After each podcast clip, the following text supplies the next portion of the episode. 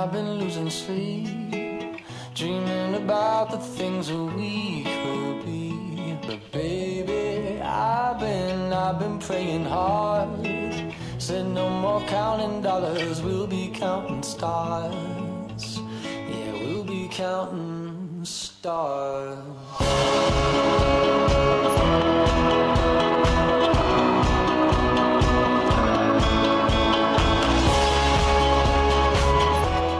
Minutos pasan de la hora 11 en todo el territorio nacional. 24 grados se mantiene la temperatura a estas horas de la mañana.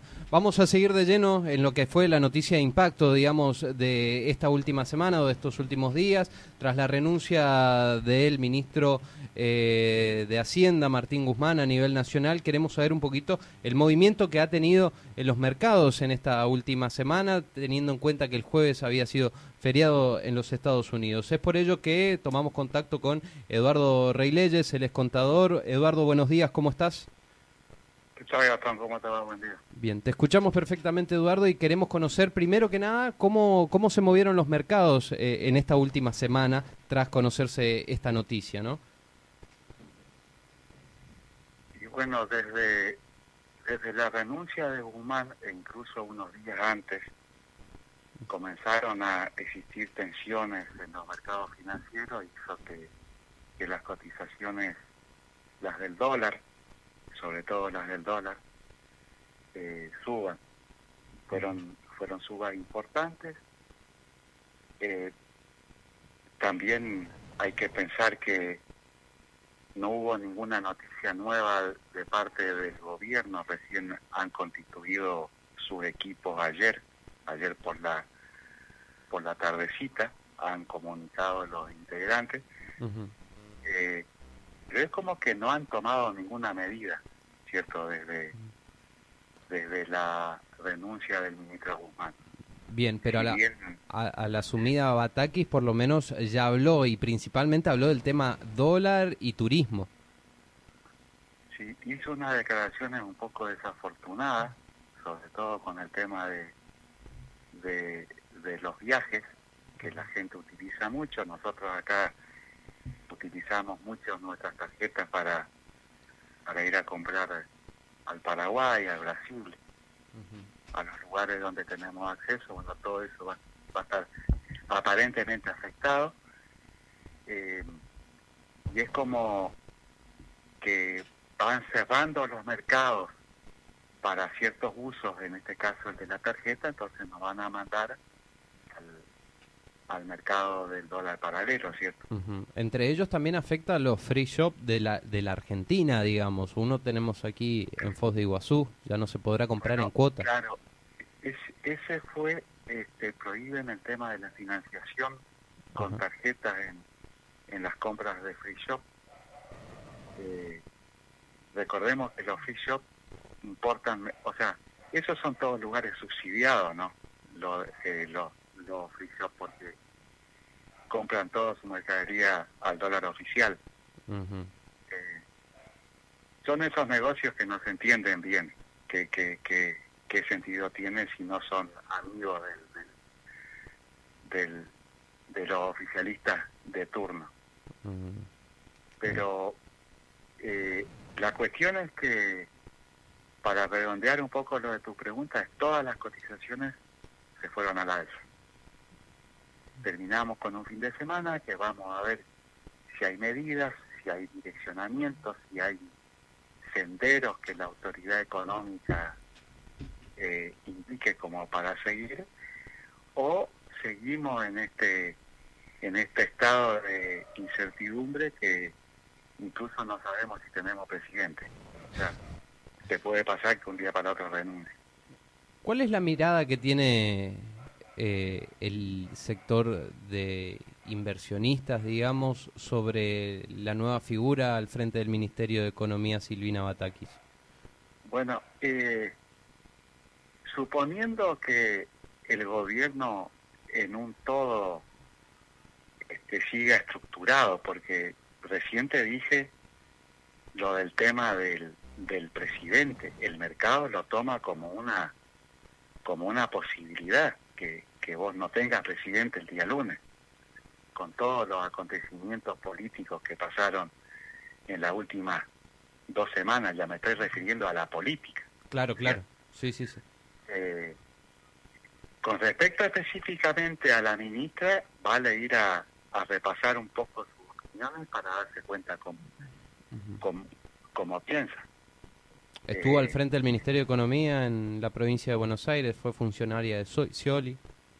Claro, si- siempre fue funcionaria pública, siempre, siempre trabajan en esos, en esos organismos que tienen nombres un poco grandilocuentes, que no se entiende bien qué es lo que hacen, la integración de políticas públicas, privadas, eh, el género y no sé cuántas, viste, todas esas cosas que le ponen nombre acá que uno en definitiva no sabe bien qué, ¿Qué hacen? es, claro, eh, este, pero yo pienso que sobre todo lo que lo que es necesario es cierta cierta coordinación entre entre los, los distintos organismos. Bueno, eso en apariencia es eh, es un es un tema que se está logrando. Pero bueno, hay que esperar el, el fin de semana para, para, para poder ver, ¿no? A ver qué... El, el que haya llegado, vamos a ponerlo entre comillas, con un supuesto consenso Batakis al Ministerio de Economía, ¿no lleva un poco de calma a los mercados? Lleva un poco de calma, todos pensábamos eso, que fue que fueron nombres consensuados. Pensamos que, la, que las cuestiones de las tensiones políticas iban a terminar. Eh, pero incluso yo creo que te dije en un momento esto, pero es, eh, salen cosas, hay versiones que, que, que indican que los problemas continúan. Eh, es como que necesitan más, más este, eh, mucha más coordinación entre los integrantes del frente, ¿cierto? Eh, para la gente que mira de afuera, eh, y en apariencia, vos debes recordar, primero se fue Culfas, Sí, después se fue Guzmán, y si vos pensás en una secuencia, era después se va Alberto, ¿cierto? Eh, era como que quería la parte K del- de la coalición. ya no quedan cabezas por rodar, digamos. Claro, eh, pero todos supusimos que ahí la cuestión un poco frenaba, pero es como que siguen teniendo problemas. El presidente canceló toda su agenda en los últimos tres o cuatro días. O sea, so- son detalles que, que son bastante complicados de, de, de ponerte a pensar eh, en, en lo que van a ir sucediendo en los próximos días, porque todos nos movemos por expectativas, ¿cierto? Entonces, si vos suponés que va a suceder un, un- una cosa, tomás ciertas medidas, invertís, no invertís, comprás, no comprás, programás un, un viaje, no programás, Ujú. Sí, pero vamos a esperar el fin de semana, o sea, a ver, eh, a ver qué es lo que sucede. No sé si coincidís conmigo, Eduardo, pero yo por lo menos lo que pude ver esta semana en general ha sido una semana de mucha especulación, que esto no quiere decir que sea bueno o malo, o sea, todos especulamos hasta la hora de ir a, las góndolas a comprar, pero se vio mucha especulación por parte de los proveedores, hubo productos que no querían entregar, a pesar de que estaban los productos, no se sabía a qué precio vender, eh, en muchos productos sí se dispararon los precios eh, y esto no, no son señales buenas por lo menos. No, no, bueno, es un- una de las medidas que se tomaron fue el, el, la suspensión del, de, de la provisión de dólares del Banco Central para determinada importación. Y es- eso fue gravísimo, fue gravísimo. O sea, todos los productos que tienen ese precio de referencia es como que te dijeron, no, no compres nada. O arreglate vos a ver cómo, cómo podés. Fue así. Esa, sobre todo esa última semana de junio que se dedicaron a, a juntar reservas para, para presentarla como que se habían cumplido metas con el Fondo Monetario. Mm. Eh, entonces, cuando, hacen eso, a la persona que necesita pagar dólares, lo que le están diciendo es, yo no te voy a dar, conseguítelo vos.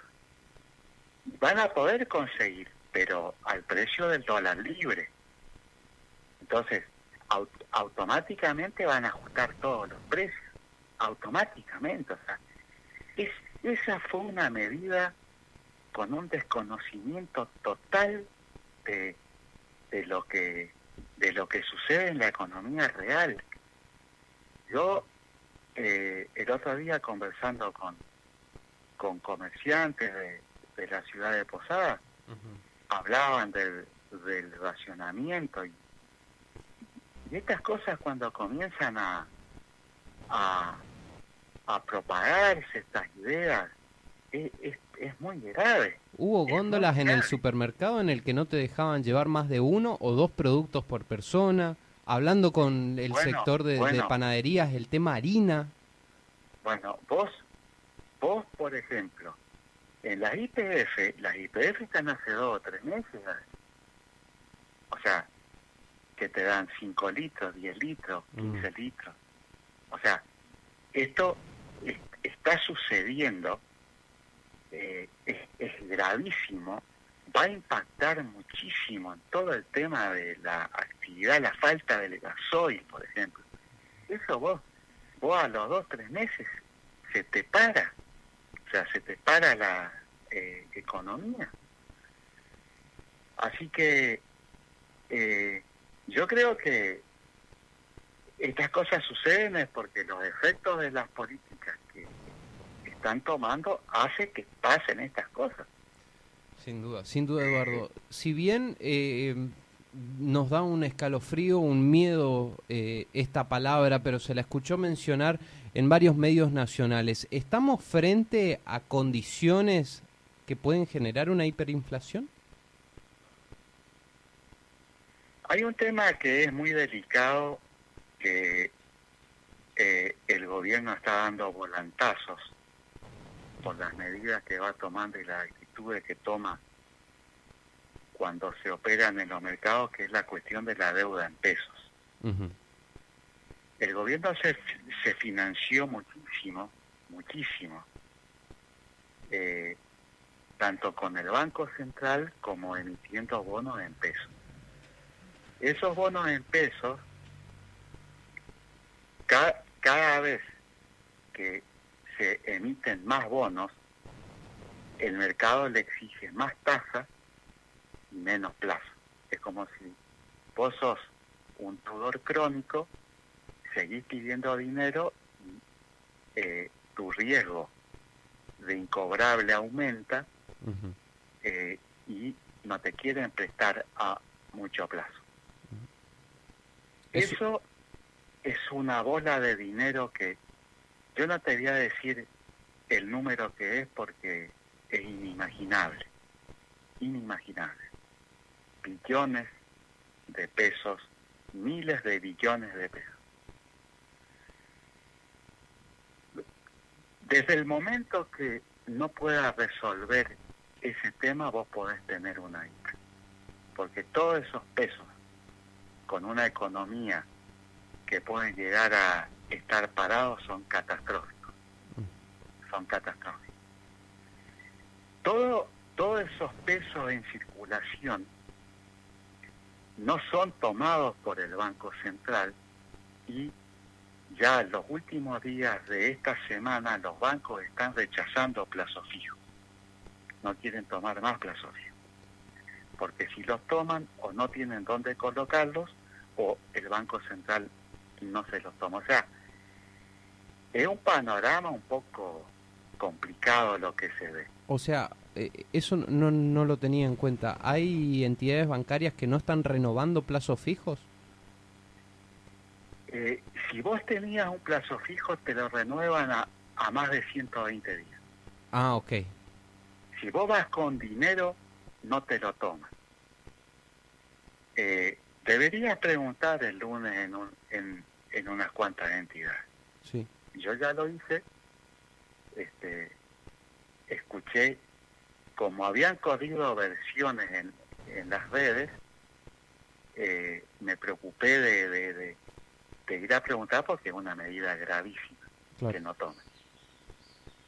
O sea, rechazan, rechazan los plazos fijos, no quieren más pesos porque porque se tienen que dar vuelta y con esos pesos ir a, ir a comprar un título del Estado, ¿entendés? Ujú, Sí. Tienen que ir a comprar un título del Estado y ya lo ven con problemas, esa es la cuestión. Así que bueno, ¿Qué opciones queda, digamos, para primero que nada el que puede llegar a ahorrar en esto, en este contexto, eh, mis felicitaciones, pero qué opciones quedan, digamos, porque volcarse al dólar eh, es una opción viable, o sea, es una opción que la vienen tomando los argentinos hace años, eso sin duda. Claro, y es la única que tienen, en el fondo es la única que tienen. O sea, la otra es ir a comprar mercadería, ¿cierto? El, el comerciante, el industrial, lo que se compra son insumos, mercadería, los guarda, porque es todo referido a su negocio. claro. Eh, pero la gente común, el, el, el, el funcionario público, el, el funcionario de una empresa privada, eh, intentás comprar a- algunos, o sea, adelantar compras para, para tener ciertas cosas, sean de turismo, te sacas un viaje, ahorrás, o sea, haces, haces es- esas cosas, pero lo, lo, lo complicado de todo esto es que es que todo esto se dirige eh, el incentivo es comprate ya porque en el futuro no vas a tener entonces se produce una presión en masa sobre toda la oferta de bienes y servicios que existe hoy que te lleva los precios hacia arriba, ¿cierto?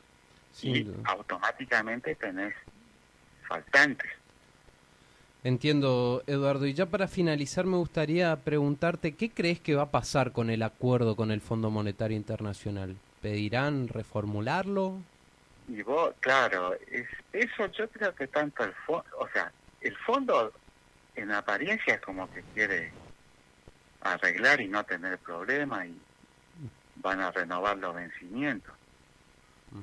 Eh, el problema lo tenemos nosotros acá. O sea, vos en, en el en el oficialismo vos eh, a fin de cuentas como que no terminás entendiendo qué es lo que quieren porque eh, hasta que no se aseguraron de que el de que se firmaba con el fondo en, en aquel acuerdo parlamentario Ajá. después que se cerró eso salían facciones vinculadas a la vicepresidenta a denostar todos esos acuerdos o sea eh, era como una como una posición este coyuntural que, que quede en los medios que, que ella no lo apoyaba cierto pero Y que sin duda Eh, ter- terminó claro, eh, siendo una de las pero consecuencias. se dan cuenta se dan cuenta que si no acuerdan ese abismo o sea vos te vas a Venezuela directo directo a Cuba vamos vamos a ser cubanos acá por eso tienen que acordar no hay otra Sin duda. Y bueno, y una de esas presiones que, que bien marcaba, sin duda habrán tenido que ver con la carta y la renuncia pública que hizo el ex ministro Guzmán. Y da la impresión que hablando mal y pronto como que se hinchó las pelotas, ¿cierto? No. Sí, sí, Eh, sí, pero, pero por ejemplo, la escuchás a Cristina ayer en el Calafate y es, eh, o sea, condenando el hecho de la renuncia que parece que fue ella quien empujó a que se... Claro, es inentendible porque eh, incluso lo del hijo también, como como que ellos nunca pidieron que se vaya Guzmán, que se vaya Ujú. Culfa, este, no, no sé, Sí, eh, totalmente desentendidos. claro, claro, o sea, parece que es una posición de conveniencia para quedar ante la gente y no asumir su responsabilidad. Da esa impresión, Bien. da esa impresión. Pero, pero bueno. Panorama poco alentador. Si la tenemos, ¿no? Panorama poco alentador, Eduardo. Te agradezco por Sí. tu tiempo y estos minutos, ¿eh? Pero, pero Gastón, la gente, nosotros, mañana tenés que levantarte y seguir. Sí, O sea, no hay otra. no, no hay otro. Exacto. Sin duda, sin duda. Y eso afecta socialmente, principalmente justo antes de hablar con vos estábamos hablando con un psicoanalista porque queríamos eh, conocer un poco el comportamiento, digamos, y la influencia que tienen en, eh, eh, en lo psicológico todo esto económico y la verdad que es mucha y es preocupante. Gracias, Eduardo. Así mismo. Bueno, un abrazo. Chao, chao. Lo escuchábamos entonces al contador público Eduardo Rey Leyes eh, hablando justamente sobre, repito, la noticia que ha dejado boquiabierto a muchos eh, en esta semana en materia económica.